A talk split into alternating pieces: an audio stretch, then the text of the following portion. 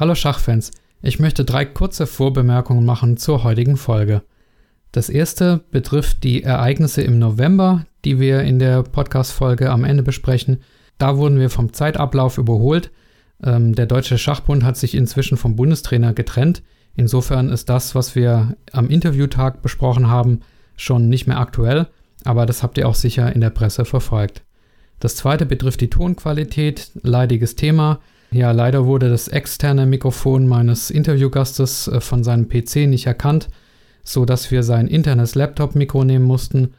Die Qualität ist deswegen aus meiner Sicht okay, aber halt eben nicht so wie gewohnt. Sorry dafür, ähm, wen es stört, kann ich verstehen. Bitte einfach die nächste Episode abwarten, da wird es sicherlich wieder besser.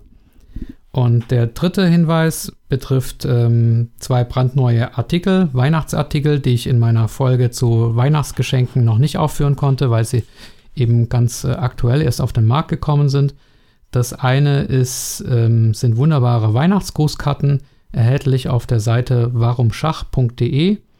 Und zum anderen sind es die Fun-T-Shirts, die auf der Homepage des SC Höchstadt erhältlich sind. Da handelt es sich um T-Shirts, die ja, mit denen man sozusagen Flagge für unseren Sport zeigen kann. Gibt es in Rot und Schwarz und ähm, die enthalten so Aufschriften in Programmiersprache und den Link dazu findet ihr auch in der Schachgeflüster Facebook-Gruppe. Ja, jetzt geht's aber los. Viel Spaß mit der Folge.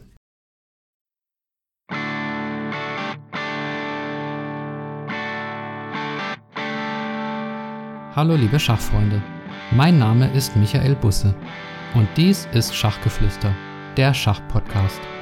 Auf meinem Kanal erhaltet ihr die neuesten Informationen aus der Schachwelt. Außerdem unterhalte ich mich mit Gästen aus der Schachszene über ihren Werdegang, wie man sich im Schach verbessern kann und über alles andere, was mit Schach zu tun hat. Viel Spaß mit der heutigen Folge. Hallo liebe Schachfreunde, herzlich willkommen zur 45. Episode von Schachgeflüster, der Schachpodcast. Ja, das Thema heute lautet das Schachjahr 2020. Und obwohl wir heute erst den 22. November haben, möchte ich gern schon einen kleinen Rückblick auf ein, ja, wie ich finde, sehr ereignisreiches Schachjahr werfen. Und ich bin auch nicht allein, sondern ich habe einen kompetenten Partner an meiner Seite, den ich euch zu Anfang gerne kurz vorstellen möchte. Als Spieler hat er es zum internationalen Meister gebracht und darüber hinaus ist er auch als Schachjournalist tätig. Unter anderem schreibt er für Zeit Online und FAZ.net. Zudem ist er Mitveranstalter der renommierten London Chess Conference, die in Kürze zum achten Mal und erstmalig als Online-Event stattfinden wird. Hallo und herzlich willkommen, IM Stefan Löffler. Ja, hallo Michael. Ja, Stefan, vielen Dank, dass du dich äh, als Partner zur Verfügung gestellt hast für diesen Jahresrückblick. Ich weiß, dass du ja in deiner Rolle als, als Schachjournalist das Schachgeschehen hautnah verfolgst und deswegen sicherlich auch der richtige Gesprächspartner bist. Ähm, ja, aber bevor wir zu den Highlights des Jahres 2020 kommen, würde ich gerne den Hörern auch noch die Chance geben, dich ein bisschen besser kennenzulernen. Also erzähl doch einfach mal, für welchen, äh, für welche journalistischen Formate bist du denn tätig im Schach und wie sieht so dein normaler Arbeitstag als Schachjournalist aus?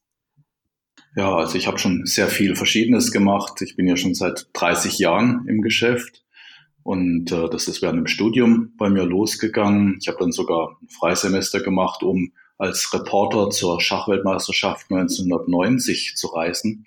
Und damals habe ich schon ange gleich fürs Radio gearbeitet, für diverse ARD-Radiosender, ähm, für ähm, diverse, in dem Fall ging das noch äh, für mehr als eine Schachzeitschrift. Das war damals die Schachzeitschrift aus äh, Berlin, Ostberlin, Berlin und äh, die Schachwoche. Ich habe auch Helmut Pfleger damals mit Informationen beliefert, weil es, ich war der einzige deutsche Journalist, der die ganze Zeit vor Ort war. Und ja, das Interessante eigentlich ist, dass das hat mich dann drauf gebracht, dass ich mein dann tatsächlich Journalist geworden bin. Ähm, das war eigentlich gar nicht so ganz klar mein Berufswunsch.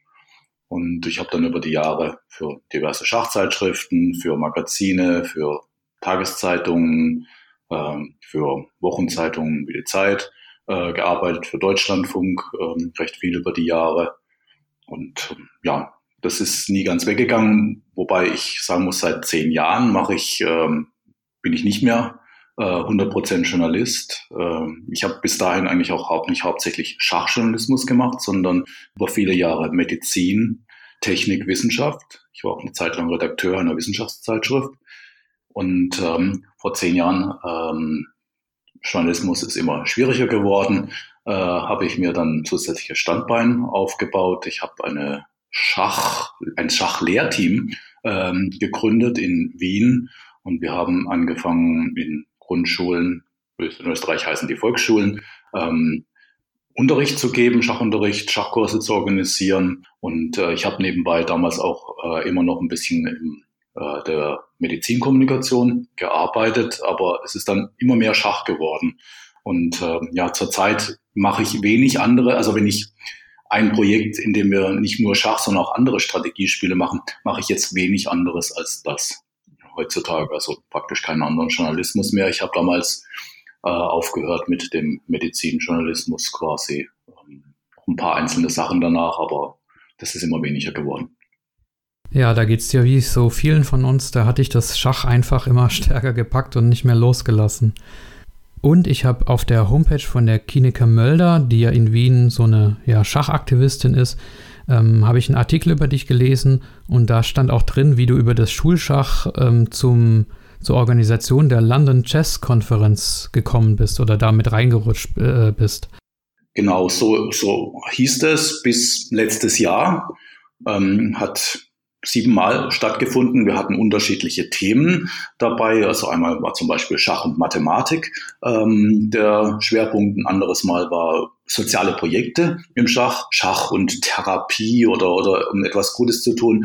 Ähm, ja, ich glaube, das Pädagogische ist, glaube ich, schon mal das Stärkste, aber es gibt eben auch andere Dinge, die man mit Schach fördern kann. Ähm, zum Beispiel, dass man etwas gegen Isolation äh, tun kann. Äh, Menschen, die nicht mehr viel rauskommen, nicht mehr viel Kontakte haben, ähm, können durch Schach durchaus äh, oder auch Menschen, die Sprachschwelle. Ne? Das ist zum Beispiel ein Projekt, was der Kineke Mülder ähm, damals übrigens auch bei dieser Konferenz über soziale Projekte im Schach ähm, vorgestellt hat. Ähm, durch, das war Flüchtlingsarbeit.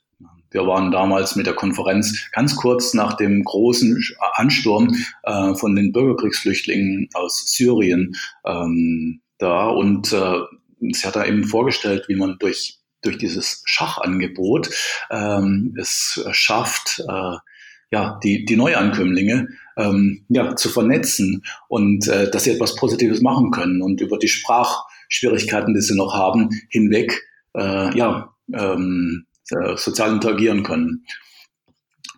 Ja, und äh, die Konferenz hat also letztes Jahr zum Beispiel hatten wir dann das Thema mit den Frauen, äh, wir hatten das dann genannt Chess and Female Empowerment.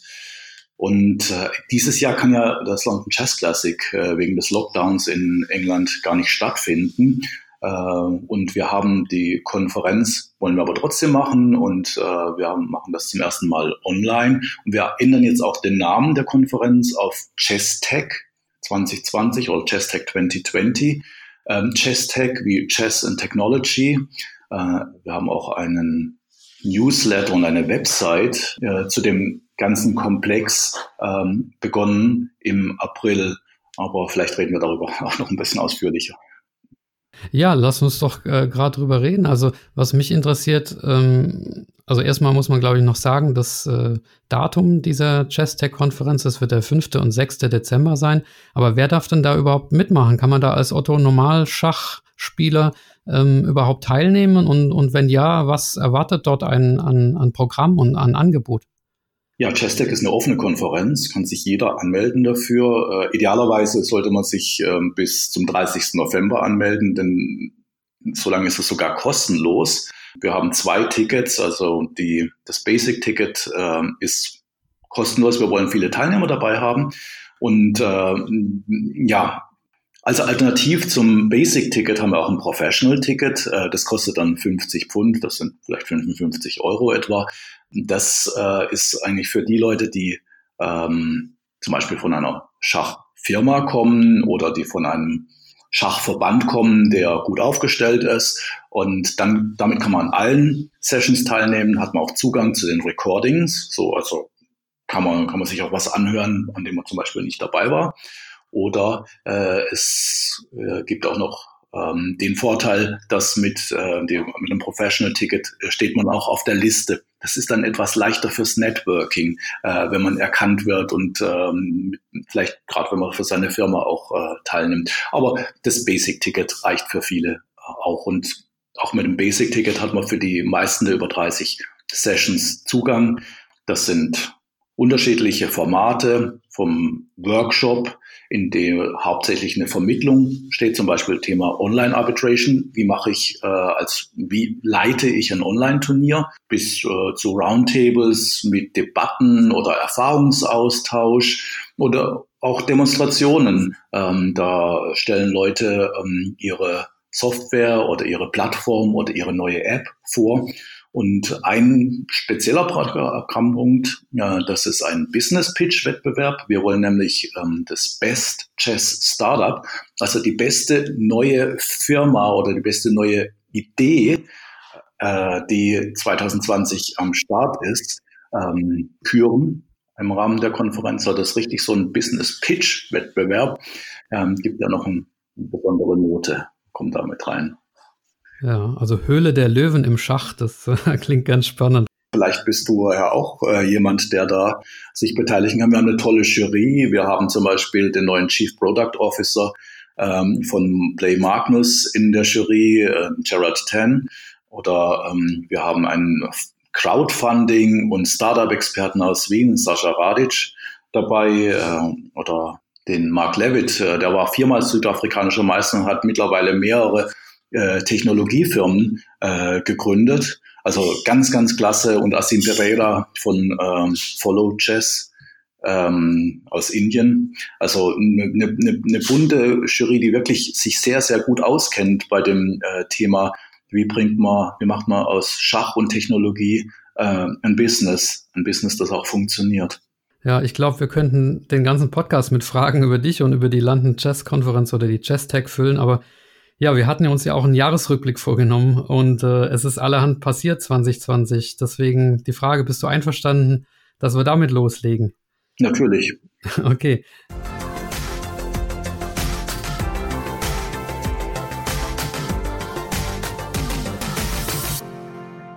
Ähm, ich glaube, den Januar können wir vermutlich kurz abhandeln.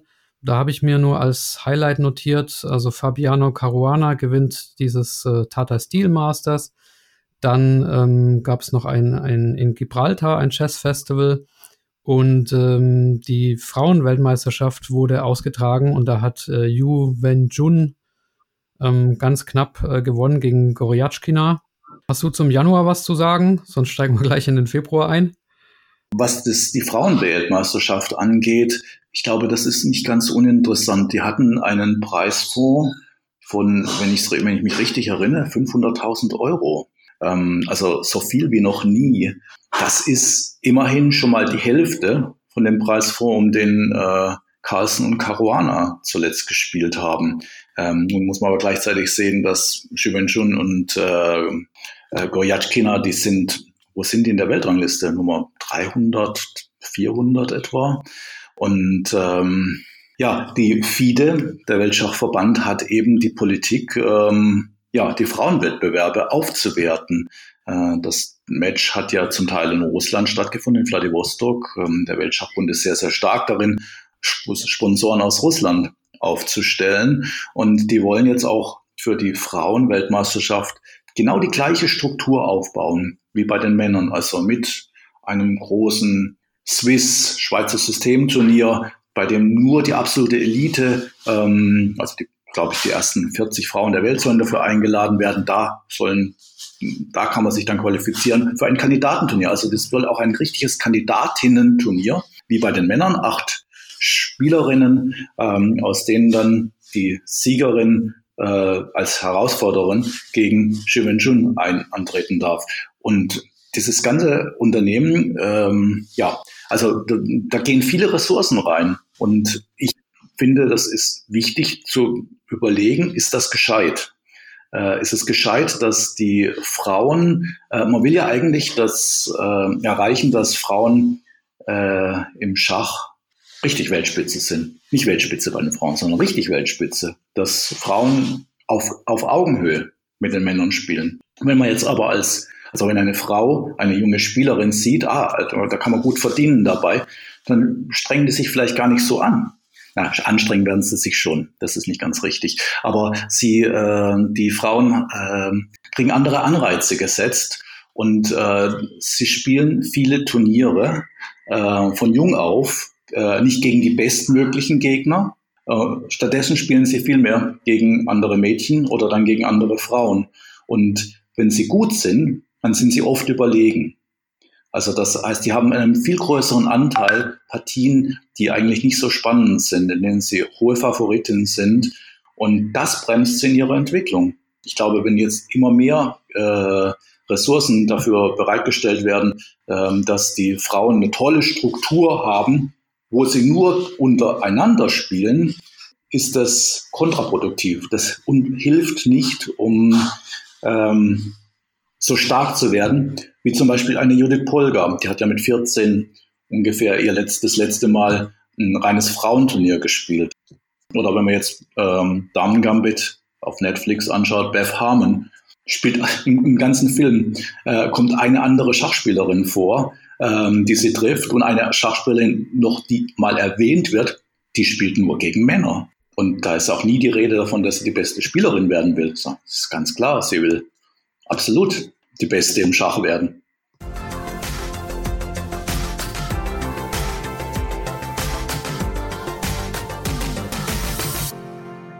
Wir müssen schon springen in den, in den Februar, weil wir sonst das Jahr nicht durchkriegen. Da hatte ich mir notiert, ähm, Alireza Ferruccia gewinnt in Prag das Masters. Und dann gab es diese Geschichte um das Regium-Schachbrett, äh, Schrägstrich Wunderbrett. Da gab es so ein Video, in dem es so aussah, als hätte diese Firma Regium ein selbstziehendes Schachbrett entwickelt und die ganze Schachwelt war im Prinzip entzückt. Kurze Zeit später war aber klar, ja, das war alles nur Marketing und dieses Brett existiert gar nicht. Stefan, wie ist das zu werden? Was ist da geblieben aus diesem Bluff? Oh, ich bin da, glaube ich, der falsche Kandidat. Ähm, ich bin sehr arbeitsteilig, was diese Sachen angeht und mein Kollege Konrad Schormann, der auch bei Chestech äh, mein Kollege ist und Mitstreiter, der hat dieses Thema gut abgedeckt und dazu mehrmals ähm, auf seinem Blog Perlen vom Bodensee geschrieben. Also ich kann ich kann es nicht sagen, was der Aspekt, der einzige Aspekt, der mich dabei interessierte, war, ähm, dass die Firma anscheinend ja über Crowdfunding recht erfolgreich war und äh, beziehungsweise dass das eine Art Scam war, um über Crowdfunding äh, dann auch äh, Leute anzulocken, da Geld reinzustecken, etwas, was nicht funktioniert. Und äh, diese Gefahr äh, ist natürlich mir jetzt auch gerade aktuell bewusst, ähm, weil im Rahmen der Chestech 2020 wollen wir auch das Thema Crowdfunding mindestens anschneiden. Ähm, ja, allerdings hoffentlich mit nur seriösen Projekten, die also wirklich auch was Gutes machen ähm, und äh, die es verdienen. Ja, da wünsche ich dir eine bessere Hand und an der Stelle natürlich schöne Grüße an Konrad vom äh, aus Überlingen von Perlen vom Bodensee und äh, ja, zur Geschichte Regium äh, könnt ihr dann gerne, liebe Hörer, beim bei den Perlen vom Bodensee noch näher, äh, näher nachlesen.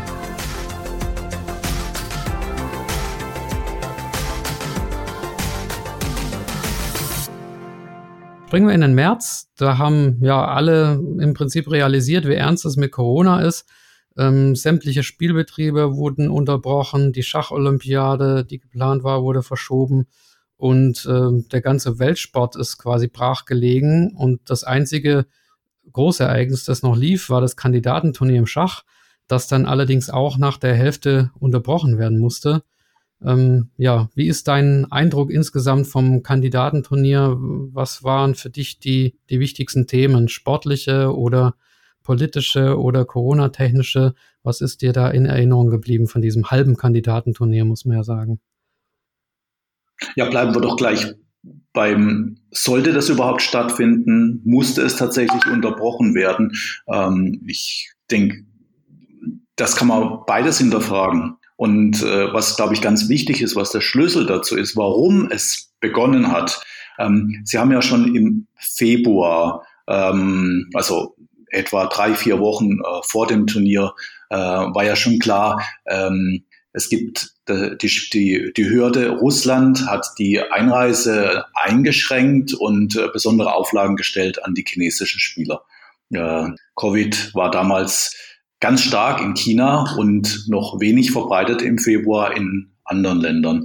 Und ähm, da wurde dann klar, dass Ding Liren und Wang Hao, ähm, ja, dass die eben äh, früher anreisen sollen und dass die sich ja ja, also Wang Hao hatte dann nicht das, das gleiche Problem, weil der sich zufällig gerade nicht in China aufgehalten hat. Der ist von einem Turnier aus Gibraltar nach Japan zurückgekehrt und da haben die Russen dann ein Auge zugedrückt. Aber der Ding Liren, der musste dann tatsächlich zwei Wochen vor dem Beginn des Kandidatenturniers äh, nach Moskau fliegen und da in eine Datscha äh, sich begeben, in einer ungewohnten Umgebung. Und ähm, dem hat es auch nicht gut getan. Also, wenn man sich das Resultat anschaut, ähm, Ding Liren galt als einer der Favoriten. Manche haben gemeint, äh, der gewinnt das Ding und der hat äh, ganz, ganz schlecht angefangen und ist relativ chancenlos jetzt mit zweieinhalb aus sieben ähm, im Rennen nach den ersten Runden.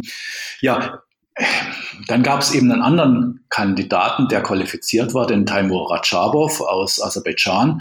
Ähm, der hat dann äh, was war das, vielleicht so zehn Tage vor dem Turnier, ist es dann eskaliert. Da hat er äh, rausgelassen, nee, er tritt nicht an. Und das, er hätte sich gewünscht, dass das ganze Turnier, hat es sogar gefordert, dass das Turnier verschoben wird.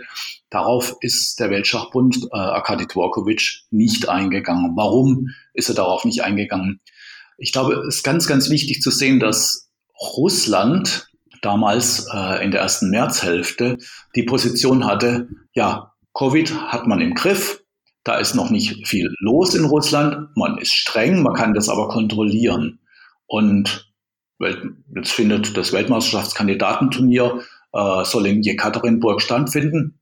Man hat ja alles unter Kontrolle. Natürlich sagt man so etwas nicht ab. Hm. Äh, Arkadi Dvorkovic ist ja ein äh, Politiker, der war mal sogar die Nummer drei im Kreml als stellvertretender Ministerpräsident von Russland. Und äh, ja, ich glaube, also das ist schon so, dass da die russische Politik ähm, da mit reinspielt äh, bei der FIDE-Politik. Also die FIDE konnte da fast keine andere Entscheidung treffen, nachdem Russland sagte, ja, wir schaffen das. Ähm, ja, da konnte man das Turnier nicht so kurzfristig absagen. Und äh, es ist ja auch so, ähm, die Teilnehmer wurden getestet, wiederholt getestet, äh, es wurden keine Zuschauer zugelassen. Also es war schon ein Turnier unter Sicherheitsvorkehrungen. Ja, warum ist es dann abgebrochen worden nach sieben Runden? Das ist genau der gleiche Grund. Russland. Äh, Putin hat kurz bevor, kurz vor dem Abbruch ich habe das jetzt nicht mehr ganz genau präsent, aber er hat da eine Rede gehalten. So, jetzt äh, müssen wir äh, Russen uns auch äh, dem Thema Covid ganz anders widmen. Wir müssen jetzt auch ab nächster Woche in den Lockdown. Ja, und dann war das einfach nicht mehr opportun. Ein, eine öffentliche Veranstaltung, die jeden Tag in der Zeitung steht und im Fernsehen ist, fortzuführen. Wenn man gleichzeitig den Russen erklärt, bleibt zu Hause, äh, geht nicht mehr arbeiten, wenn ihr Homeoffice machen könnt ähm, die Schulen werden geschlossen und so weiter. Das, ähm, ja, dann wurde das Turnier abgebrochen und es wurde als Grund vorgeschoben, ja, es werden ja auch alle Flüge eingestellt zwischen Russland und dem Rest der Welt. Ganz so war es dann nicht. Also es wäre technisch durchaus möglich gewesen, das Turnier zu dem Zeitpunkt fortzusetzen, zu Ende zu bringen und äh, Flüge zu organisieren, damit die Teilnehmer auch äh, dann zehn Tage später, als es dann geschehen ist, so wie geplant einfach ähm, nach Hause gekommen wären. Ich denke, das wäre möglich gewesen, aber es war eben nicht opportun. Hm. Wird spannend äh, sein zu sehen, wer da sportlich die Nase vorne hat am Ende dann, wenn der Rest vom Kandidatenturnier ausgetragen wird. Ja, gehen wir noch weiter. Das Jahr hat noch äh, viel, viel äh, zu bieten gehabt. Für die Spieler in Deutschland war es natürlich auch eine Einschränkung, ja, weil der Ligabetrieb quasi abgebrochen oder unterbrochen wurde. Und es gab aber so einen kleinen Ersatz oder mehr als einen kleinen Ersatz, nämlich die Quarantäneliga auf Leeches. die von Jens Hirneise da gestartet wurde und die läuft auch immer noch. Da gibt's jede Woche Wettkämpfe. Ich äh, wage jetzt mal eine These. Jens Hirneise, ein heißer Kandidat für den Schachpreis des Jahres, weil er es einfach geschafft hat, ähm, ja, Tausenden von Schachspielern eine Möglichkeit geben, zu geben, weiterhin Ligaschach zu spielen. Jetzt halt online. Was sagst du zu der These? Ja, es ist spannend, ähm, das zu diskutieren. Und wir haben eigentlich auch im Rahmen der Chestec 2020 nach der Innovation des Jahres gefragt. Vielleicht die Quarantäneliga, dass man da so als Team blitzt. Ähm, das ist ja ein Konzept, was nicht so fern liegt und was dann auch viel nachgemacht worden ist. Ähm, auf der anderen Seite hat jetzt die Quarantäneliga äh, ja das Schach so richtig revolutioniert und dem was Neues gegeben. Immerhin, da wird Blitzschach gespielt, ne? Und äh, das ist äh, mehr, mehr vom Gleichen. Das ist eh das, was schon meistens gemacht wird, wenn die Leute online sind und dann so drei Minuten, glaube ich. Äh, ich bin nicht Quarantäne-Liga-Spieler, ich weiß es gar nicht hundertprozentig. Ähm, genau, ja. ja, es war sicher äh, schlau, ein toller Erfolg. Und äh, ich meine, es ist auch, man sieht auch, dass der als Unternehmer was drauf hat, dass der äh, so etwas anstößt, äh, was, äh, was dann äh, so angenommen wird. Ja, äh, alle Achtung, Hut ab, äh, Jens vor Jens Hirneise, aber Schachpreis des Jahres hm, sehe ich jetzt nicht. Okay, gucken wir mal. Dann bringe ich mal einen anderen Namen ins Spiel, der auch ähm, ja sowohl als Spieler als auch als äh, Organisator und äh, Manager äh, sich hervorgetan hat im Jahr 2020, nicht in Deutschland, sondern weltweit. Äh, und zwar ist es Magnus Carlsen. Ähm, zum einen hat er ja spielerisch brilliert, hat, äh, war 125 Spiele in Folge ungeschlagen und zum anderen ähm, hat er unter dem Namen Magnus Carlsen Chess Tour äh, mehrere äh, Turniere organisiert, war also quasi der erste, der das ja, Spitzenschach äh, online gebracht hat, wird jetzt auch im November, ich glaube heute ist sogar der, der Start seiner, seiner neuen Tour.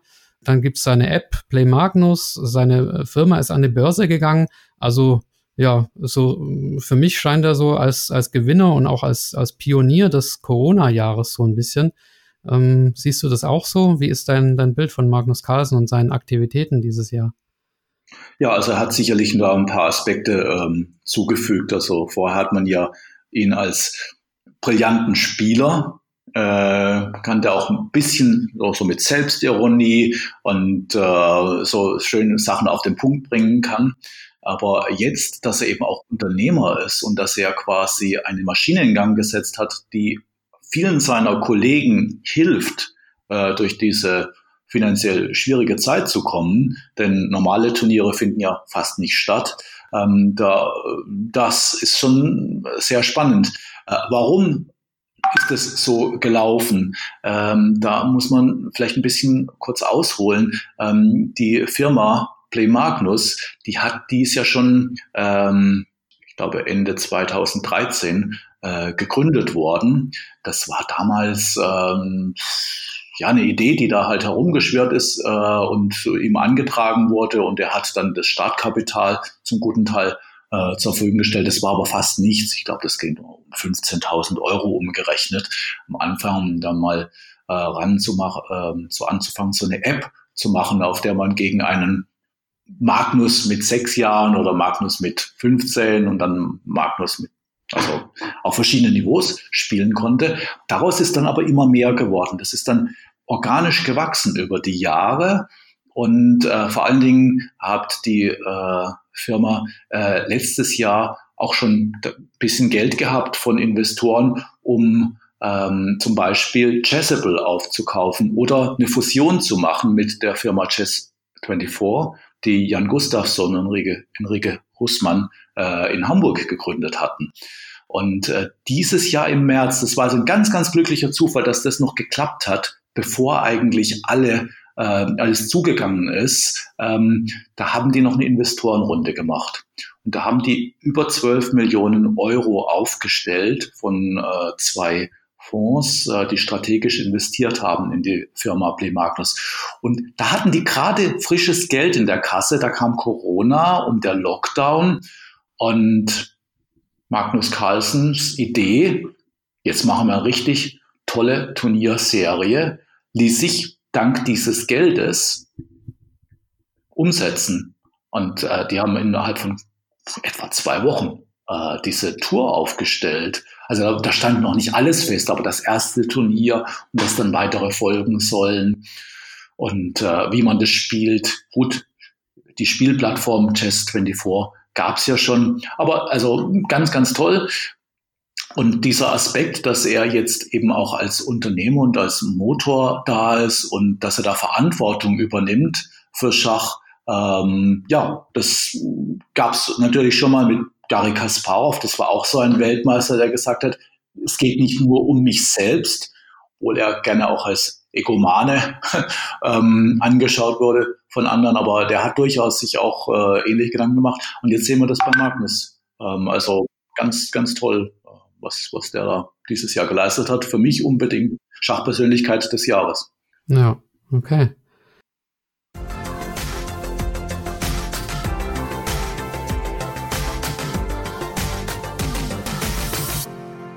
Ja, wir sind kalendarisch im, im April oder Mai, die Welt im Lockdown. Ähm, ja, Kränke Chess Classic zum Beispiel als deutsches Großturnier äh, abgesagt. Und äh, allerdings gibt's auch im, im Online-Schach, auch in Deutschland, eine Eskalation im positiven Sinne. Also YouTube-Kanäle von äh, The Big Greek zum Beispiel oder Niklas Huschenbeet äh, werden ganz groß und auch Twitch-Streamer wie Papa Platte zum Beispiel die vorher ja, andere Computerspiele gezockt haben, spielen plötzlich Schach. Und auch nicht nur in Deutschland, sondern, sondern weltweit gibt's diese sogenannten äh, POC-Champs, das heißt eine, eine Veranstaltung von chess.com, die solche Streamer, ähm, die neu zum Schach äh, hinzugekommen sind, äh, zu solchen äh, Wettkämpfen da zusammenholt.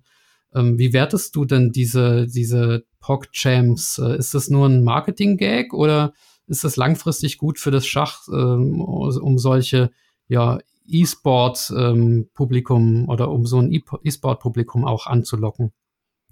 Ja, das, ich habe selber ähm, auf unserer Website äh, Chesstech äh, die Meinung vertreten, dass äh, dieses PogChamps ähm, nicht wirklich äh, viel Respekt gegenüber Schach zeigt. Da spielten ja dann diese Streamer, ähm, Celebrities, ja, berühmte Streamer, aber was hatten die für ein Schachniveau? Eigentlich von denen vielleicht 800 oder 1000 Elo ungefähr. Und die spielen aber um richtige Preise. Und das zu einem Zeitpunkt, an dem viele Profis zu Hause sitzen und überhaupt nichts mit Schach verdienen konnten, wenn sie nicht Online-Training gegeben haben.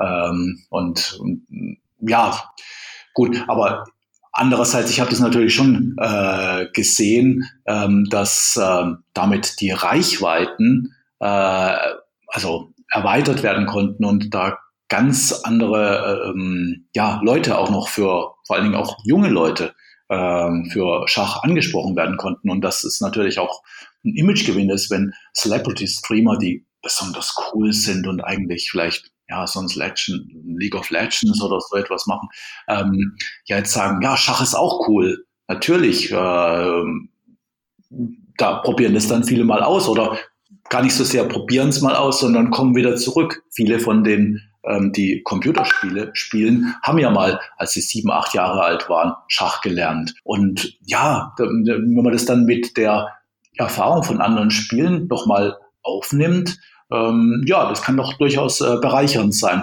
Also, dass dieser Gedanke ähm, da, ähm, da ist und ja, die Reichweiten waren natürlich klasse. Es waren dann, äh, ich glaube, bis zu 150.000 Schachzuschauer mal gleichzeitig auf dem äh, Streaming-Kanal Twitch.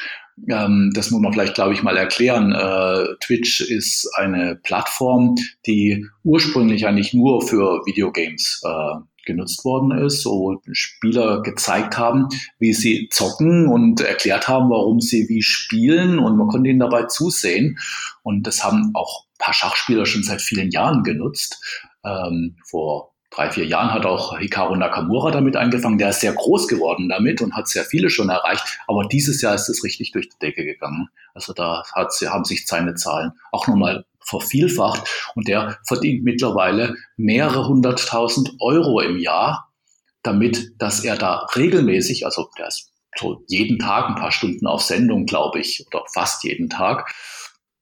Und da zeigt, da kann man ihm beim Blitzen zuschauen oder er streamt ein Turnier und, und kommentiert oder er bereitet was vor und zeigt was oder er quatscht mit Leuten und ist auch schon vorgekommen, dass er äh, Chess-Tech, ähm, einen Artikel von uns äh, verlesen hat und kommentiert hat dabei. Also insbesondere mein äh, Kommentar, ähm, dass PogChamps nicht so ganz das Tollste ist. Ähm, okay, also es war ganz, ganz, ganz lustig. Okay. Ja. Hast du dich da bei den Amis nicht gerade beliebt gemacht mit deiner Meinung, die du ja eigentlich nur aus äh, rhetorischen Gründen vertreten hast? Ja.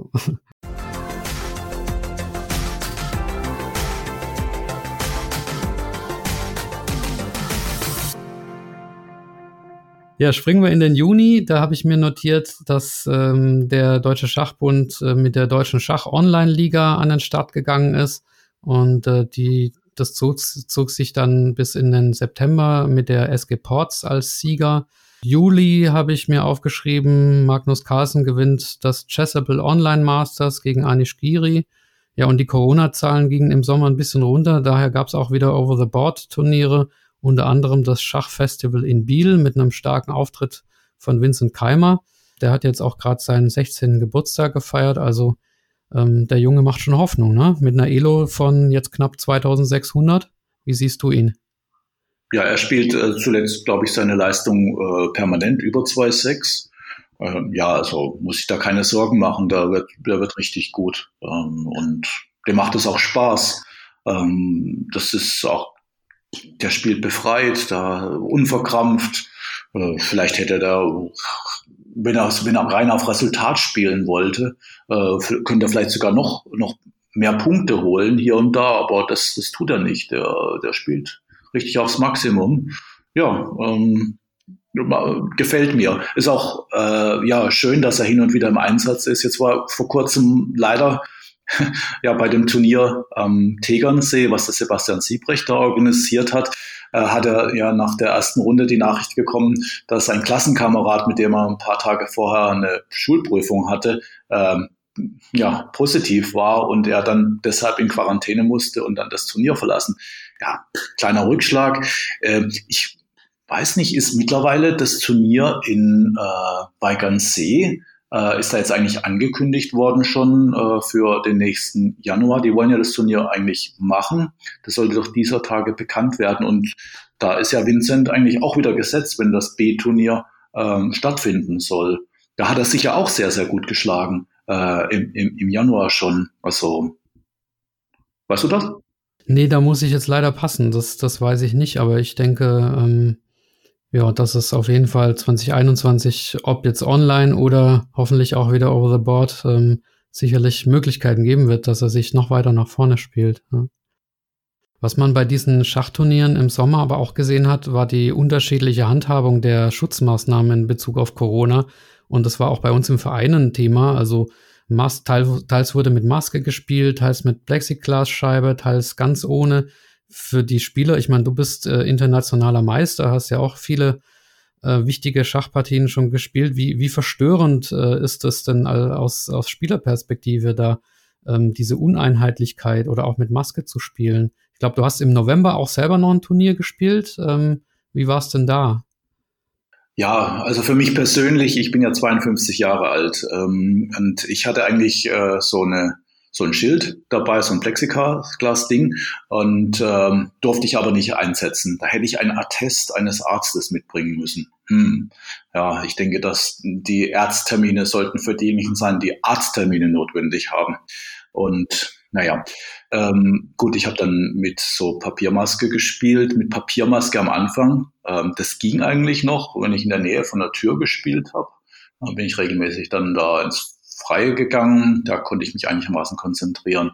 Als ich dann eine vernünftige Maske, die mich eigentlich auch selber ein bisschen schützt, anhatte, hatte ich das Gefühl, dass ich nicht so gut äh, mehr Sauerstoff bekam. Und ich habe wirklich manchmal einfach Züge gemacht, ohne nachzudenken oder ohne ausreichend nachzudenken, aber wirklich zu schnell, äh, ohne mich, wie ich es normalerweise ja tue, in einer Turnierpartie reinzuknien.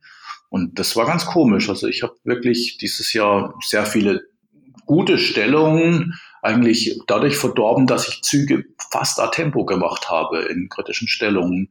Und ja, also das ist jetzt eine persönliche ähm, Erfahrung. Ähm, ich würde, mich würde mal interessieren, ob die, äh, wenn man mal die Fehlerquoten sich anschaut von Turnieren, die, wie zum Beispiel die Bundesliga-Endrunde in Karlsruhe, da wurde ja mit Plexiglasscheiben zwischen den Spielern aber ohne Maskenpflicht am Brett gespielt. Also die meisten Spieler haben am Brett ganz normal atmen können.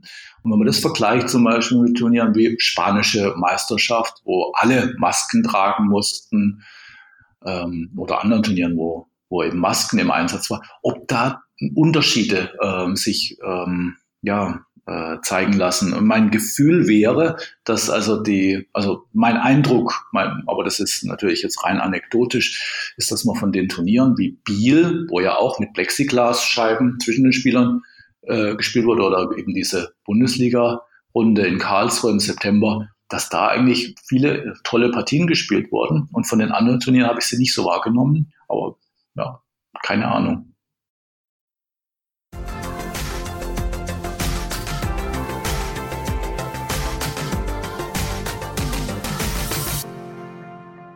Ja, der August war eigentlich ein perfekter Monat für Schachjournalisten, denn es gab äh, ziemlich viele Schachereignisse. Also, was habe ich mir da notiert? Magnus Carlsen gewinnt die eigene Chess-Tour im Finale gegen Hikaru Nakamura.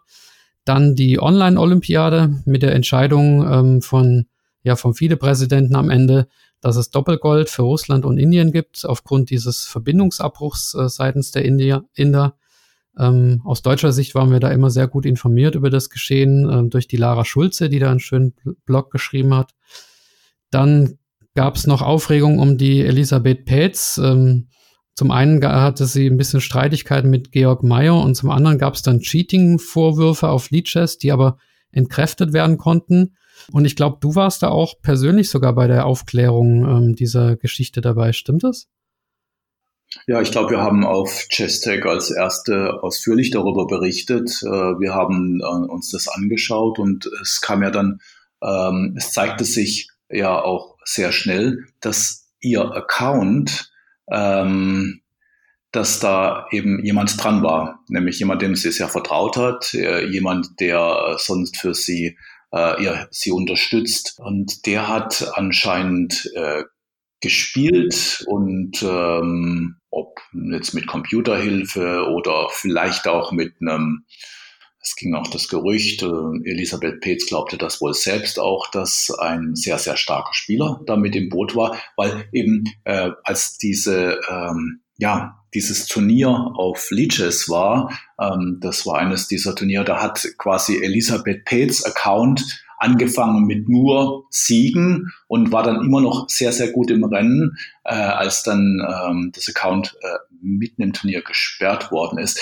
Also bei der näheren Analyse hat sich dann auch gezeigt, dass das vielleicht nicht alles Computerzüge waren, sondern dass da auch mal wilde Züge zwischendurch gemacht äh, wurden ähm, oder dass insgesamt, das habe ich mir nicht so genau angeschaut, aber wir konnten relativ schnell ähm, belegen, dass es eben äh, dass die, die Hinweise, die, die da waren, ähm, dass äh, da tatsächlich äh, jemand anders gespielt hat. Und war ja selber zu dem Zeitpunkt des Turniers äh, in Paris unterwegs mit, mit Freundinnen. Und äh, ja, also alles, was sie gesagt hat, konnten wir relativ äh, gut ähm, belegen und haben dann auch gesagt, nee, sie ist kein Cheater, äh, aber sie hat nicht aufgepasst. Sie hat ähm, die Kontrolle über ihr Account anderen gegeben. Das heißt natürlich äh, nicht, nicht sehr professionell in dem Fall. Ähm, gut, äh, muss man vielleicht auch nicht übertreiben, weil ähm, muss sehen, jetzt dieses Jahr mit dem ganzen Online-Schach und äh, dass man da äh, zum Beispiel streamt und Videos macht, das kann halt nicht jeder ähm, perfekt äh, alleine und da macht es natürlich Sinn, dass man das mit Partnern zusammen macht. Und äh, es gibt wahrscheinlich viele Spieler, die da ein bisschen Kontrolle über ihr Online-Schachleben äh, da an andere abgeben. Und man muss auch vielleicht Zweites sehen, dass Elisabeth Petz jetzt nicht zur absoluten Weltklasse äh, bei den Frauen im Schach zählt und jetzt da ständig äh, Turniere mit zum Beispiel mit dem Leeches-Account gespielt hat und dass das jetzt ihr Wettkampf-Account gewesen wäre, äh, auf dem, auf das sie höllisch aufpassen muss, äh, sondern das war halt ein Account, mit dem sie halt bei Leeches bisschen gezockt hat, äh, manchmal. Ja. Mhm. Was leider passiert ist, ähm, ist eben, dass sie auf sozialen Netzwerken äh, ziemlich gemobbt worden ist äh, im Anschluss an, an das. Und äh, ja, das ist sicherlich unschön gewesen und äh, ja, mag man nicht in ihrer Haut stecken. Aber leider so, dass sie nicht die einzige ist, äh, die eben mit diesen Cheating-Vorwürfen, äh, die dann, auch wenn sie dann äh, ja, entkräftet werden, äh, trotzdem eben da, da, da darunter leidet, ja. ja. Ja, das Thema Cheating, das kommt noch im, im September, glaube ich. Aber lass uns noch im August bleiben. Da gab es nämlich ein ja, Highlight und zwar den Schachgipfel in Magdeburg. Ja, eine wunderbare Idee, finde ich an sich. So ein, so ein Schachgipfel mit lauter äh, Veranstaltungen. Da wurde zum Beispiel auch das German Masters durchgeführt, also das Turnier der besten Spieler Deutschlands. Bei den Männern gewann da Matthias Blübaum und bei den Frauen Fiona Siebert. Und dann gab es auch in schachpolitischer Hinsicht noch ein sehr interessantes Thema, und zwar wurde auf dem außerordentlichen Bundeskongress beschlossen, die deutsche Schachjugend auszugründen in einen eigenständigen eingetragenen Verein. Ähm, ich habe schon zwei, drei Gäste gefragt, was sie davon halten. Ähm, wie ist denn aus deiner Sicht äh, diese Entscheidung zu werden? Richtig oder eher nicht so richtig? Es ist der einzige Verband, der eine solche Lösung anstrebt. Also das ist ein absoluter Sonderweg, den das Schach da geht. Alle anderen Sportverbände in Deutschland äh, arbeiten mit ihrer Jugend zusammen und haben die unter dem Dach und äh, behalten die. Und also insofern, nee, das ist sicherlich, ähm, wenn man jetzt mal die besonderen Umstände da außen vor lässt, keine gute Entscheidung. Und die besonderen Umstände sind eben die, dass der Deutsche Schachbund äh, sich da äh, ja eine, einen Geschäftsführer geholt hat, der eben der Meinung war, dass so wie die Schachjugend läuft, ähm, das nicht geht und der hat da hm, ja, reinregiert und hat da auch äh, gesagt, mit dem äh, Geschäftsführer von der Schachjugend will er nicht mehr arbeiten und der, der muss weg. Nun hat äh, Jörg Schulz äh, drei Jahrzehnte mittlerweile die Schachjugend, ähm, für die Schachjugend gearbeitet, gelebt, regelrecht. Das ist ein, ein Mann, der wahnsinnig viel tut und ähm, den, hatte, den, den hat es ziemlich beschädigt. Also diese, diese Sache, also da in die Öffentlichkeit zu gehen und äh, wir hauen den raus äh, und äh, die Schachjugend, ähm, die ähm, kann ich mehr unter unserem Dach bleiben, sondern die muss jetzt auch noch eigenständig werden. Äh, muss jetzt sehen, dass ähm, in der Vergangenheit einer der größten Streitpunkte zwischen Schachbund und Schachjugend war ja immer die, äh, das Risiko. Ähm, die Schachjugend macht eine, eine große Veranstaltung jetzt des German Masters. Das machen die ja schon seit vielen Jahren. Das ist die deutsche Jugend Einzelmeisterschaft oder die Jugendeinzelmeisterschaften. Ähm, Riesenturnier mit wahnsinnig vielen Teilnehmern und vielen Begleitpersonen, Eltern, Trainern, die damit reisen. Ich habe ein Budget von einer halben Million jedes Jahr. Und dafür bürgt der Jörg Schulz und der Vorsitzende von der Schachjugend, der Malte Ips, die bürgen dafür persönlich.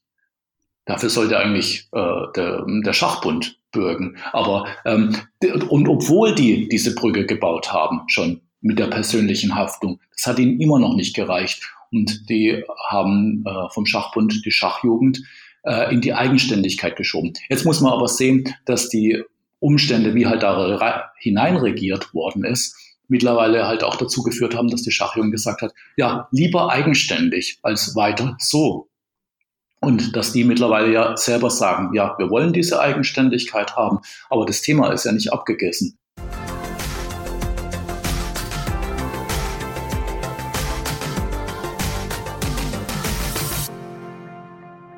Also ja, klare Positionierung von dir. Aber ähm, kommen wir doch zurück zum äh, Sportlichen und springen in den September. Und zwar gab es da äh, dieses Bundesliga-Turnier, was du äh, vorher schon angesprochen hast. Also ja, es gab ja die Entscheidung, die Bundesliga-Saison auf zwei Jahre zu strecken und damit es aber einen deutschen Mannschaftsmeister 2020 gibt, wurde so ein Schnellturnier organisiert, nenne ich es mal, und da gewann auch Baden-Baden knapp, ist also jetzt deutscher Meister 2020 mit äh, viereinhalb zu dreieinhalb gegen Viernheim. Und dann im September habe ich mir auch noch notiert, dass äh, Stockfish 12 auf den Markt kommt. Also Stockfish schlägt, schlägt zurück sozusagen. Bist du denn auch so ein Computerschach-Enthusiast so ein bisschen? Also verfolgst du das mit, mit äh, Stockfish und Lila und äh, den, diesen neuronalen Netzwerken? Ähm, verfolgst du da die Entwicklung oder äh, ist das nicht dein Thema? Das ist wieder Abteilung Konrad. Aber ähm, ein bisschen was kann ich dazu sagen. Ich finde, es ist mittlerweile so, dass die diese ähm, Rechner und die ja auch äh, eine Mischung mittlerweile gerne bringen zwischen neuronalen Netzwerken und klassischem, klassischer äh, Alphabeta-Suche, äh, ähm, dass die sehr, sehr spannende Partien spielen, ungewöhnliche Züge spielen und ähm, dass das eigentlich ja vielleicht auch sehr ansehnlich ist. Also es gibt einen äh, berühmten Großmeister Matthew Sadler, der äh, tweetet ständig, der, der scheint jeden Tag da zuzuschauen bei diesen Partien und äh, tweetet da Highlights. Also das ist ähm, ja ähm, interessant äh, zu beobachten eigentlich. Aber nein, ich, da ich selber, ich bin nie Fernschachspieler gewesen, äh, ich habe ja auch nie professionell Schach gespielt und so, dass ich dann quasi mit Analysehilfe mich da richtig gut vorbereitet und ein tolles Eröffnungsrepertoire aufgebaut hätte. Ähm, so war ich nie unterwegs. Und äh, von daher, ja, ist, bin ich da reiner Beobachter und nicht äh, wirklich Kenner äh, dieser Materie geworden.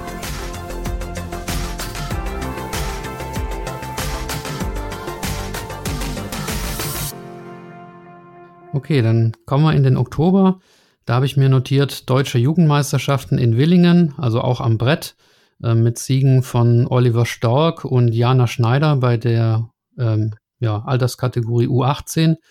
Dann ähm, rumort es weiter im Deutschen Schachbund, muss man sagen. Rücktritt von Andreas Jagodzinski, ähm, Rücktritt von Andreas Naumann, also der, der erste als Referent Leistungssport und der zweite als äh, Frauen, wie heißt es, Teamkapitän oder Kapitän der Nationalmannschaft. Ja, ich weiß nicht, ob du dazu was sagen willst, Stefan, oder ob wir diese politischen Themen überspringen. Nein, das ist ja mittlerweile weitergegangen. Mittlerweile gibt es ja einen offenen Brief. Ähm, am Freitag habt ähm, ist ein offener Brief veröffentlicht worden, in dem zwölf Kaderspieler, also zwölf Nationalspieler und Nationalspielerinnen erklärt haben, sie stehen äh, für die Auswahl des Deutschen Schachbundes nicht länger zur Verfügung. Wenn das so weitergeht, dass ähm, die, die fordern ja ähm, Andreas Jagodzinski hat, hat das gefordert, Georg Mayer hat das gefordert, dass äh, Bundestrainer Dorian Rogozenko entlassen wird. Ähm, da gibt's eben die Vorwürfe, dass er sich wirklich im Ton sehr oft vergreift gegenüber den Spielerinnen vor allen Dingen, ähm, dass er ein paar Favoriten hat, die er ähm, bevorteilt, dass er Geld ausgibt, ohne dass es abgesprochen ist mit Andreas Jagodzinski, hätte abgesprochen sein sollen, oder dass äh, die Nationalmannschaft dass er die einfach, die Frauennationalmannschaft einfach aufstellt und den Andreas Naumann dabei übergeht. Hm, das hat also mittlerweile äh, ist das eine richtige Rücktrittswelle ähm, geworden und alles deshalb, weil ähm, die Führung des Schachbundes um Ulrich Krause und Markus Fenner an äh, Dorian Rokozenko ähm, hängt und äh, ihn weiterhin ähm, an ihm festhält. Ja, also das Ganze scheint noch nicht ausgestanden. Aber äh, ja, lass uns zu einem zu einem anderen Thema kommen. Wir haben es vorhin schon so ein bisschen äh, angesprochen und zwar ähm, Cheating. Und jetzt nicht vermeintliches Cheating, sondern echtes Cheating. Also wenn man sich da die, die Zahlen beispielsweise von chess.com anschaut, wie viele ähm, Tausende von Accounts äh, da gesperrt worden sind, ähm, dann wird einem richtig schwindelig. Und im Oktober gab es dann auch einen Betrugsfall bei dieser Pro Chess League von einem Großmeister Tigran Petrosian. Und dann wurde noch eine 17-jährige polnische Europameisterin wegen Cheatings zwei Jahre gesperrt. Und mittlerweile ist es ja tatsächlich so, dass viele sagen, sie haben gar keine Lust mehr auf Online-Schach, weil sie gar nicht wissen, ob da vielleicht einer gegenüber sitzt, der, der ja eh betrügt. Das ist ja richtig frustrierend geworden mittlerweile. Was kann man da machen aus deiner Sicht? Ja, also das ganze Thema hat natürlich, ja, es ist ein frustrierendes Thema. Manche Leute sagen ja, sie wollen gar kein Online-Turnier organisieren. Aus dem Grund, also die jetzt vielleicht ein Brettturnier, ein normales Turnier, ähm, dieses Jahr nicht durchführen können, damit sie vielleicht wenigstens die Marke aufrechterhalten. Nee, sie machen es lieber nicht, weil das Thema ist wirklich so unangenehm. Das Einzige, was dann hinterher Schlagzeilen macht, ist eben, äh, wenn jemand erwischt wird oder das wird dann berichtet. Und äh, für die Pro Chess League war das natürlich ein großer Unfall, ähm, dass dann im Nachgang, also erst ähm, wird die Geschichte erzählt, ja, toll, es hat der Außenseiter gewonnen aus Armenien ähm, schlagen die das große, das hochfavorisierte Team von St. Louis und dann ein paar Tage später heißt es plötzlich, ja, aber der eine, die haben nur deshalb gewonnen, weil ein Spieler gecheatet habe. Und ja, jetzt ist, das war ja auch nicht mal ganz überzeugend, ne? also mit dem Beweis. Ist ein bisschen was Komisches gewesen, aber äh, wenn man sich die Partien anschaut, also darüber wird eigentlich immer noch gestritten. Ja, ähm, unangenehmes Thema. Was kann man da machen? Äh, ich glaube, äh, ja, äh, warum müssen eigentlich unbedingt bei Online-Turnieren ähm, große Preise äh, bezahlt werden? Ähm, also wenn man eine starke Überwachung hat mit Kameras und äh, ja, so wie es jetzt bei der Online-Tour Champions äh, Chess Tour von Magnus Carlsen, die heute wieder begonnen hat, äh, ist ja, da ist es okay, aber bei dem anderen, ähm, ja, warum macht man eben ein Turnier mit, mit hohen Preisen und dann aber gar nicht so eine äh, Überwachung, so dass man gleich während des Turniers auch, auch das etablieren kann, wenn es einen Cheating-Vorwurf gibt, fünf Tage hinterher zu kommen und das bloß, weil sich der Gegner von Tigran Petrosyan aufgeführt hat. Ähm, ja, also das war, das war keine starke Leistung und äh, erschüttert auch ein bisschen das Konzept, ähm, was da dahinter steckt.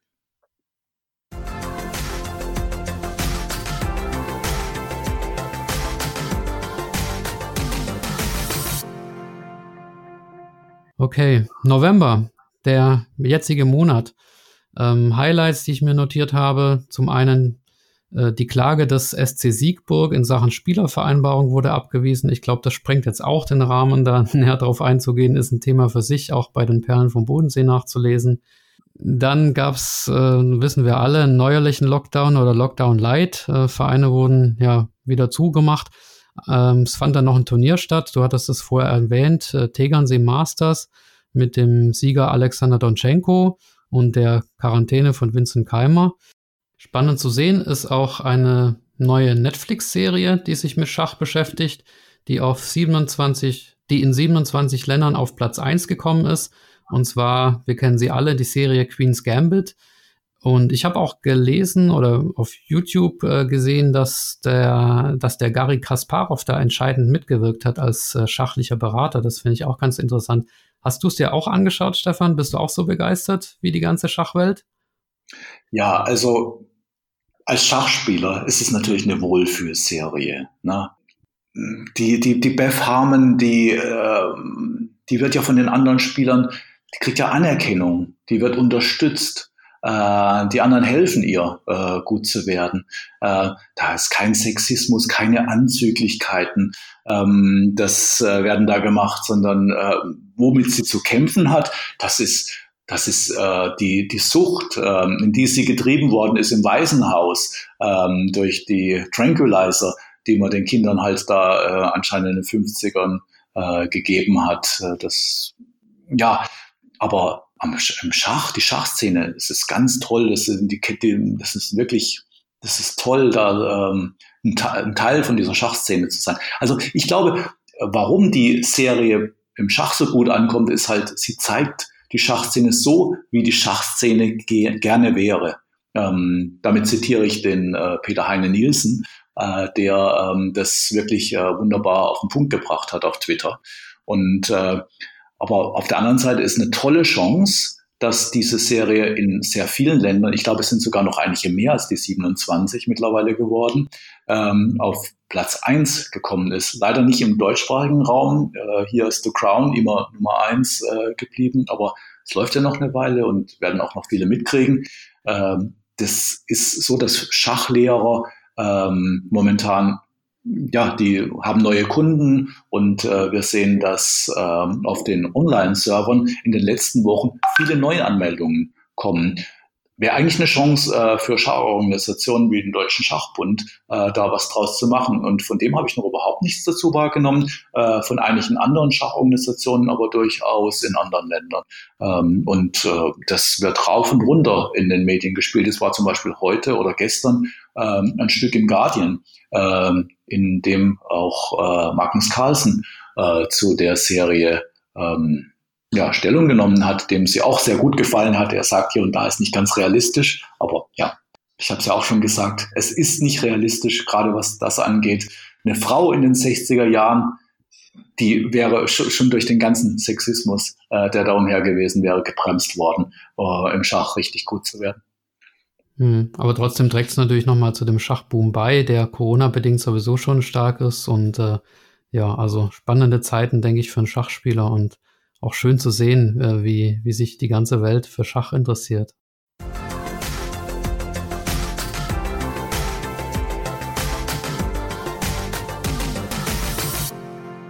Ja, was sagt der Ausblick auf den Dezember? Es wird noch ein starkes ähm, Brett, also Turnier am Brett geben vom äh, 12. bis zum 23. Dezember in, ich weiß nicht, wie, wie die Stadt heißt, Sitges oder Sitges in Spanien. Und äh, ja, für dich persönlich ähm, haben wir ja besprochen, die, die Chess Tech Conference. Ich glaube, so langsam steigt schon die Nervosität, ne? Ja, wir haben noch einiges zu tun am Programm. Äh, wir haben wahnsinnig viele äh, tolle Leute, die mitdiskutieren, Vorträge halten, Demonstrationen. Ähm, wir haben jung startende Unternehmer im Schach dabei. Ähm, ja, ich habe persönlich noch viel zu tun. In den nächsten Tagen werden wir das Programm raushauen und äh, noch bekannter machen und wirklich nochmal, wer sich dafür interessiert, sollte sich diese Woche anmelden, also bis zum 30. November ist es nämlich gratis. Äh, danach werden wir dann 10 Pfund äh, verlangen äh, für die, die noch zu spät kommen. Und äh, dann haben wir ein ganz tolles Programm am 5. und 6. Dezember. Ähm, nicht nur die Sessions, sondern auch ein bisschen Networking drumherum. Äh, übrigens werden wir auch wohl ein paar Sessions in deutscher Sprache haben, in Zusammenarbeit äh, mit der deutschen Schachjugend, nämlich wir haben auch ein paar in französischer und in spanischer Sprache, da haben wir auch äh, Kollegen, die uns da unterstützen. Denn damit unsere Inhalte auch in der Schachcommunity ähm, anderswo ankommen, ähm, ist das auch, glaube ich, ein ganz gutes Vehikel. Ne? Zum Beispiel die, das Thema Cheating werden wir sicherlich einiges Neues haben. Da gibt's ja zum Thema Cheating, wird ja auch in anderen Kontexten ähm, durchaus auch äh, geforscht, äh, wissenschaftlich. Ähm, zu den Motivationen, ähm, zu den, ähm, wer cheatet eigentlich. Und äh, das ist, eigentlich ist davon ist ganz überraschend. Das ist nicht so, wie man es vielleicht sich äh, gerne zusammenreimt. Und ähm, ja, aber auch äh, Cyberbullying als eine Folge, äh, wie ich schon erwähnt habe, im Fall äh, Elisabeth Petz, da gibt es leider noch ein paar andere Fälle eben auch, äh, wo es die Falschen erwischt hat. Also wir haben viele Aspekte dabei, über die wir sprechen bei der Konferenz. Und äh, ja, ich, ich, ich freue mich, aber ich bin tatsächlich auch sehr angespannt, denn ich muss noch einiges leisten, auch in der Kommunikation äh, rundherum, die wir auf Chestech ähm, mit Artikeln, hoffentlich jetzt dann im Tagesrhythmus, neue Aspekte, ähm, ja, die auf die Konferenz hinarbeiten, dass wir da einiges noch äh, zu tun haben. Ja, das glaube ich, das wären noch aufregende Tage für dich und ja, ich glaube, das waren auch, war auch eine ganz tolle Rückschau im Nachhinein betrachtet ist wirklich sehr, sehr viel passiert, finde ich. Ähm, viel, viel Gutes, viel Streitbares, viel Fröhliches.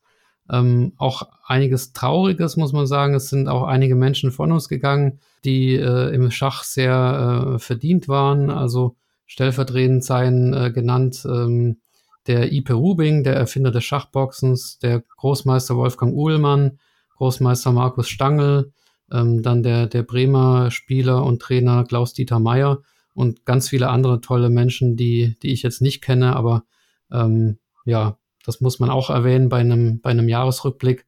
Und äh, ja, ich kann nur sagen, lasst uns als Schachgemeinde zusammenhalten und die Menschen nicht erst würdigen, wenn sie verstorben sind, sondern auch schon zu Lebzeiten äh, freundlich zueinander sein. Die FIDE sagt ja dazu gens una sumus. Und in diesem Sinne auch mein, mein Gruß und Dank an alle, die sich 2020 für das Schach engagiert haben. Da bist du, Stefan, natürlich auch dabei, aber auch ganz äh, viele, viele andere ähm, Spieler, äh, Funktionäre und äh, Lehrer und ja, die einfach großartige ähm, Arbeit geleistet haben. Ja, auch an, an dich ein großer Dank, äh, Stefan, für das Interview natürlich, dass du dir die Zeit genommen hast. Ich hoffe, dir hat es auch ein bisschen Spaß gemacht. Und ja, wie immer bei meinen Gästen hast, äh, hast du das letzte Wort. Rückblick, Ausblick oder was dir sonst noch auf dem, auf dem Herzen brennt. Ja, schauen wir mal ganz kurz noch in das Jahr 2021. Ähm, ja, normalerweise sind es ja die geraden Jahre, in denen im Schach international viel stattfindet. In den geraden Jahren war jetzt immer die Schachweltmeisterschaft, das Kandidatenturnier, äh, die Schacholympiade. Und ähm, in den ungeraden ist dann nicht ganz so viel. Also Weltcup ist dann schon ein Highlight. Jetzt, dadurch, dass jetzt alles verlegt werden musste, äh, plant die FIDE wahnsinnig viel äh, im nächsten Jahr, angefangen mit der Fortsetzung des Kandidatenturniers, das abgebrochen worden ist im März. Und dann drängt sich's richtig in der zweiten Jahreshälfte mit der nachzuholenden Schacholympiade, mit dem Weltmeisterschaftskampf, mit Jugendweltmeisterschaften, mit einem äh, Weltmeisterschaft der Frauen. Äh, das ist wahnsinnig äh, und auch dieses ähm, äh, Schweizer Systemturnier, äh, bei dem dieses Mal zwei Teilnehmer fürs Kandidatenturnier, beziehungsweise bei den Frauen zwei Kandidatinnen ermittelt werden sollen im Oktober. Wahnsinnig viel soll da stattfinden. Äh, wissen wir, ob wir im Sommer tatsächlich über äh, diese Krise weg sind? Im Gegenteil, wir müssen uns wahrscheinlich jetzt schon darauf einstellen, dass im nächsten Jahr wieder Verschiebungen und wieder Enttäuschungen äh, da kommen werden. Und dieser, ähm, dieser Ehrgeiz, mit dem da äh, jetzt sehr vieles ähm, angesetzt wird, äh, ja, ähm, das ist, das ist durchaus zweischneidig äh, zu sehen. Um beim Schach zu bleiben, wird man sich, wenn wir uns darauf einstellen müssen, dass wir auf absehbare Zeit vieles online machen. Und da wäre auch noch ein wichtiges Thema mir, dass wir halt auch in Zukunft schauen sollten, dass wir manche Turniere als hybride Turniere spielen, so dass wir ähm, zum Beispiel einen Turniersaal haben hier äh, in, in, in meiner Stadt und äh, vielleicht Turniersäle in verschiedenen Orten äh, und wir spielen zusammen Open, aber wir sind äh, zum Teil online verbunden und gerade so was jetzt so internationale Turniere angeht, äh, wie ja Jugendmeisterschaften im, im jüngsten Altersbereich macht es ja auch gar nicht so viel Sinn, dass die Kinder einen ganzen Globus reisen und gegen einen Gleichaltrigen von einer Spielstärke von vielleicht 1300 oder 1500 Elo ähm, zu spielen. Also ähm, das wäre also auch noch eine Innovation des Jahres 2020, hybride Turniere, ähm, ja, beziehungsweise 2021, ähm, denn das sollte jetzt eigentlich in den nächsten Tagen beginnen äh, das erste große hybride Open, ähm, World Chess E-Open Ciudad de Barcelona, ähm, ist abgesagt worden wegen des Lockdowns, weil jetzt zurzeit man nicht einmal ähm, die Turniersäle betreiben kann äh, in Athen und Barcelona und wo es überall geplant war. Also das wäre auch etwas, äh, was ich mir wünsche, dass wir in 2021 dann mindestens in die Realität umsetzen können äh, diese Mischung aus Präsenzschach und Online-Schach, aber eben, wo das Cheating-Problem dadurch, dass Schiedsrichter da sind, äh, in den Griff gebracht wird. Ja, also ein interessanter Ansatz mit diesen Hybrid-Turnieren auf jeden Fall. Ähm, ich hoffe natürlich, dass du äh, mit deiner äh, Skepsis, äh, was Corona angeht, nicht recht hast, aber das äh, bleibt natürlich zu befürchten. Also an der Stelle nochmal Danke an dich, Stefan. Und äh, ja, ich äh, denke, wir werden auf den, wir werden von dir noch einiges lesen. Du äh, bist ja weiter als Schachjournalist tätig und begleitest uns. Und äh, ja, wir werden gemeinsam schauen, was das Jahr 2021 bringt. Und ja, vielen Dank an dich, dass du dich zur Verfügung gestellt hast. Na klar, Michael, danke. Ja, und auch an euch, liebe Hörer da draußen, viele Grüße und schon mal vorab schöne, eine schöne Vorweihnachtszeit. Und äh, falls ihr noch ein Weihnachtsgeschenk sucht, hört euch den Schachgeflüster-Podcast Nummer 43 an. Da habe ich euch ein paar Tipps gegeben. Bis zur nächsten Folge, bis demnächst. Ähm, bleibt oder werdet gesund, gut Stellung und macht's gut. Tschüss. Ja, liebe Zuhörer, ich hoffe, euch hat die heutige Episode gut gefallen. Ich richte mich bei den Inhalten dieses Podcasts gerne auch nach euren Wünschen. Wenn ihr mir dazu oder ganz allgemein ein Feedback geben wollt, dann schreibt einfach an meine E-Mail-Adresse. Sie lautet schachgeflüster mit ue at gmail.com oder nutzt auf YouTube die Kommentarfunktion. Vergesst auch nicht auf YouTube den Kanal zu abonnieren, damit ihr informiert werdet, wenn eine neue Episode hochgeladen wird. Alle Spotify-Hörer haben die Möglichkeit, dem Podcast zu folgen. Falls ihr mich auf Apple Podcast hört, gebt mir bitte eine Bewertung. All das hilft, um den Kanal populärer zu machen. Wer meinen Podcast finanziell unterstützen möchte, kann das ab sofort auch gerne tun, und zwar über eine Spende auf www.patreon.com, geschrieben Patreon. Das ist natürlich absolut freiwillig, hilft mir aber, die Qualität dieses Podcasts künftig weiterhin zu verbessern und die Ausgaben, die damit verbunden sind, zu bestreiten. Am besten ist natürlich eine mündliche Weiterempfehlung an Freunde oder Bekannte. Bedanken möchte ich mich sehr herzlich bei allen bisherigen Interviewgästen, die ihre Zeit und Energie eingebracht haben, bei meinem Schachverein, nämlich den Schachfreunden Hemstetten, und bei meiner Familie für die Unterstützung. Bis zur nächsten Folge, bleibt gesund und ich wünsche euch allzeit gut Stellung. Viele Grüße, euer Michael.